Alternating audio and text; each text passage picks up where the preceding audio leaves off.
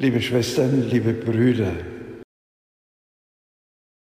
am Ende wird mein unbeflecktes Herz triumphieren. Dieses Wort aus dem Mund der Gottesmutter soll uns heute begleiten. Es ist für die Zukunft und die Kraft in unruhiger Zeit gedacht, in der wir heute leben. Und dieses Wort unserer lieben Frau von Fatima kann uns neue Zuversicht und Kraft schenken.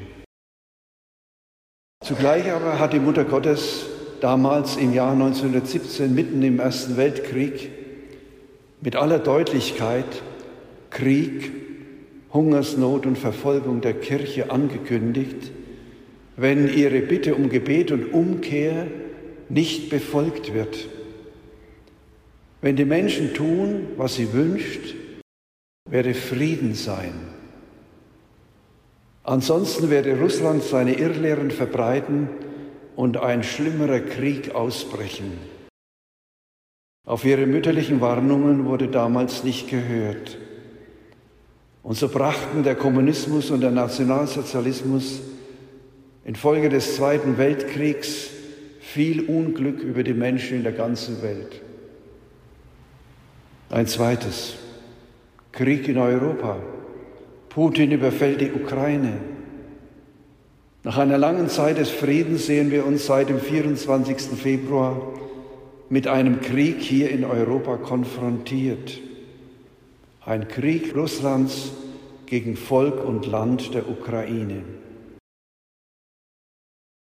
Was können wir, was kann jeder Einzelne tun, um den Frieden zu erlangen? Den nur Gott geben kann. Langfristigen Frieden werden wir nur erreichen, wenn die geistige Grundlage in den Köpfen und Herzen der Menschen gut und tragfähig ist. Die geschichtliche Erfahrung lehrt uns, was christliches Gedankengut an Gutem oder aber marxistisch-leninistisches und nationalsozialistisches Gedankengut an Schlechten in Europa und in der Welt bewirkt haben. Ein zweites dazu, die Unkultur der Vergessenheit. Leider haben wir vielfach vergessen, dass unsere Kultur, unser Umgang miteinander und auch unsere Fortschritte auf wirtschaftlichem, wissenschaftlichem und geistigem Gebiet stark von der christlichen Lehre vom Evangelium her geprägt sind. Unsere christliche Grundordnung, unser Glaube hat weit mehr als jede politische Ideologie die Kraft und das Leben bestimmt und zum Positiven verändert seit 2000 Jahren. Denn diese Ordnung stammt nicht vom Menschen, sondern von Gott. Und wer diese Grundordnung kennt, nach ihr lebt, und wer Gott als den Schöpfer und Herrn der ganzen Schöpfung annimmt und achtet, wird voll Zuversicht sein Leben gut gestalten können. Die Zukunft hängt also davon ab, den christlichen Glauben zu leben.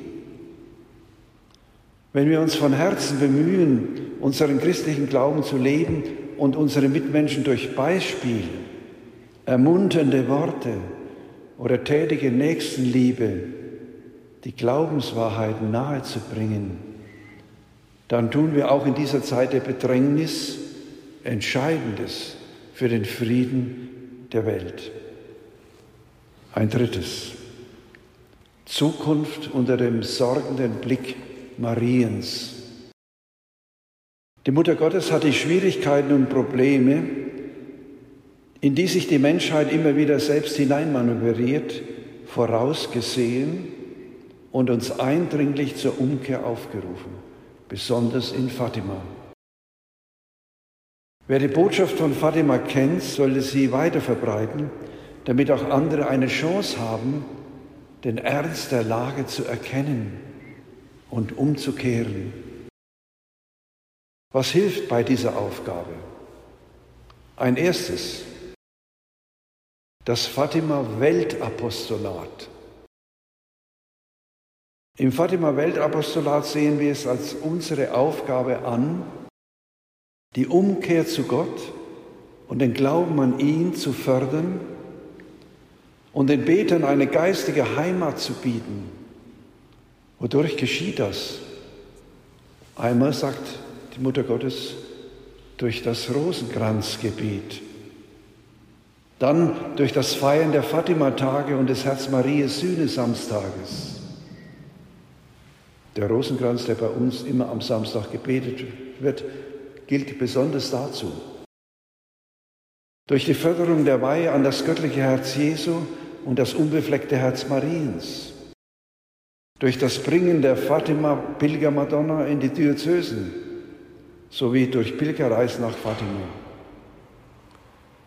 Durch das Verbreiten von Büchern, Schriften und Flyern sowie durch die Internetseite fatimabewegt.de oder den YouTube-Kanal Fatima Bewegt können wir uns und andere immer informieren und Menschen im Glauben stärken. Mit Recht können wir sagen, jetzt hilft nur noch beten. Schlimm ist, dass manche Christen der Lügenpropaganda des Völkermörders Putin Glauben schenken. Indem wir seiner Lügenpropaganda glauben, verlieren wir die Opfer des Krieges aus den Augen, deren Lebensgrundlagen und Leben zerstört werden. Ich erinnere daran, wie Österreich gebetet hat. Aufgrund der aktuellen Probleme durch Corona und die Ukraine-Krise dachten sich das im vergangenen Herbst auch einige Personen in Österreich. Sie riefen die Aktion Österreich betet ins Leben.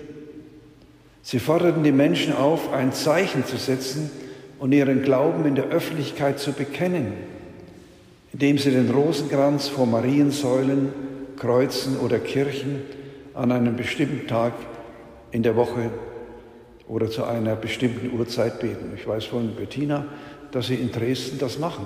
Mitten in Dresden bei der Frauenkirche treffen sie sich und beten öffentlich den Rosenkranz. In einem, einer Stadt, die großenteils atheistisch ist. Die Idee, die erst klein begann, fand immer mehr Anhänger und sicherlich erinnert sie an den Sühne-Rosenkranz-Kreuzzug der 50er Jahre. Damals wurde so lange der Rosenkranz gebetet, bis als die Folge des Zweiten Weltkriegs die stationierten sowjetischen Besatzungstruppen das Land verließen. Ein bis dahin einmaliger Vorgang.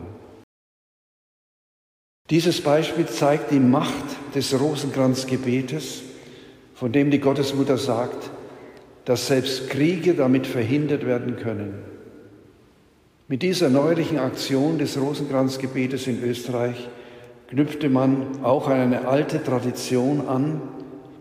Und dieser Gedanke griff mittlerweile, was niemand für möglich gehalten hatte, auch auf Deutschland und die Schweiz über. Rosenkranz beten heißt, mit Maria bei Jesus zu sein und sein Heils- und Erlösungswerk zu verinnerlichen und sich dafür zu öffnen. Auch in Deutschland beteiligt man sich mit Stand April 2022 in über 780 gemeldeten Städten und Gemeinden, die an dieser Aktion teilnehmen und es werden wöchentlich mehr. 780 Städte und Gemeinden. Man möchte unser Land, das sich aktuell in einer schweren Krise befindet, Siehe Corona, Umwelt, Missbrauch in der Kirche und Gesellschaft, Krieg in der Ukraine, der Gottesmutter uns anvertrauen und sie wirklich um ihre Hilfe bitten. Dieser Gedanke und diese Aktion, die an den meisten Orten mittwochs um 18 Uhr stattfindet, wird damit zum Zeichen der Hoffnung. Hoffnung dafür, dass eine der schlimmsten Krisen in der Geschichte der katholischen Kirche in Deutschland überwunden werden. Zum Schluss die Aktualität der Fatima-Gebete. Eines dieser Gebete beten wir immer am Schluss eines jeden Gesetzes des Rosenkranzes. In Fatima lehrte der Engel, der vor der Erscheinung der Gottesmutter den Kindern erschien, folgendes Gebet. Heiligste Dreifaltigkeit, Vater, Sohn und Heiliger Geist, in tiefer Ehrfurcht bete ich dich an und opfere dir auf den kostbaren Leib und das Blut, die Seele und die Gottheit Jesu Christi, gegenwärtig in allen Tabernakeln der Erde, zur Wiedergutmachung für alle Schmähungen, Sakrilegien und Gleichgültigkeiten, durch die er selbst bereidigt wird. Man kann nur sagen, hört auf, Gott zu beleidigen, zum Beispiel durch die jährlich über 100.000 Abtreibungen, die bei uns geschehen die Forderung nach Abtreibung als Menschenrecht bis hinein in die europäische Gemeinschaft, Beihilfe zum Selbstmord. Alles sind schlimmste Verstöße gegen das fünfte Gebot Gottes, du sollst nicht morden. Auch Putin verstößt gegen dieses Gebot in brutalster, menschenverachtender Weise. Es gilt, den Glauben zu fördern und dem Beten eine geistige Heimat zu bieten. Sakrilegisches Verhalten ist auch bei uns im Zunehmen. Zum Beispiel das Verstreuen von aus dem Dom in Fulda gestohlenen, konsekrierten Hostien auf dem Fuldaer Domplatz, vor kurzem geschehen. Oder Spott und Hohn über Religiöses im Fernsehen und in der Presse. Und vor allem die persönliche Gleichgültigkeit gegenüber einem christlichen Leben, gegenüber der Kirche und Gottes Geboten. Es ist schon bezeichnend, die Sünden von Christen sind für viele heute die einzige Wirklichkeit, die sie, gefördert durch die Medien, von der Kirche wahrnehmen. Zumindest in Europa ist es bereits fünf vor zwölf. Wir können nicht sagen, wie vielleicht frühere Generationen, ich habe es nicht gewusst. Die Botschaft von Fatima ist heute weltweit bekannt. Es liegt jetzt in unserer Hand, die Zukunft für uns und die uns Nachkommenden nach Gottes Gebot zu gestalten. Wie schwer das ist, wissen die meisten von uns nur zu Genüge. Wir kommen uns gegenüber dem Mainstream oft ohnmächtig vor. Und darum ist es wichtig, die Bitten der Gottesmutter ernst zu nehmen und die Waffe des Rosenkranzgebetes neu zu ergreifen, jeden Tag. Mit Maria auf Jesus und sein heilendes und rettendes Wirken schauen, können wir mutig trotz allem in die Zukunft gehen. Denn mit Maria sind wir immer mit ihm verbunden. Wie bei der Hochzeit in Kana bringt sie unsere Sorgen vor ihn. Durch ihre Fürbitte erfahren wir Jesus als unseren Heiland und Erlöser. Darum halten wir in allen Bedrängnissen an der Zusage Mariens fest. Am Ende wird mein unbeflecktes Herz triumphieren.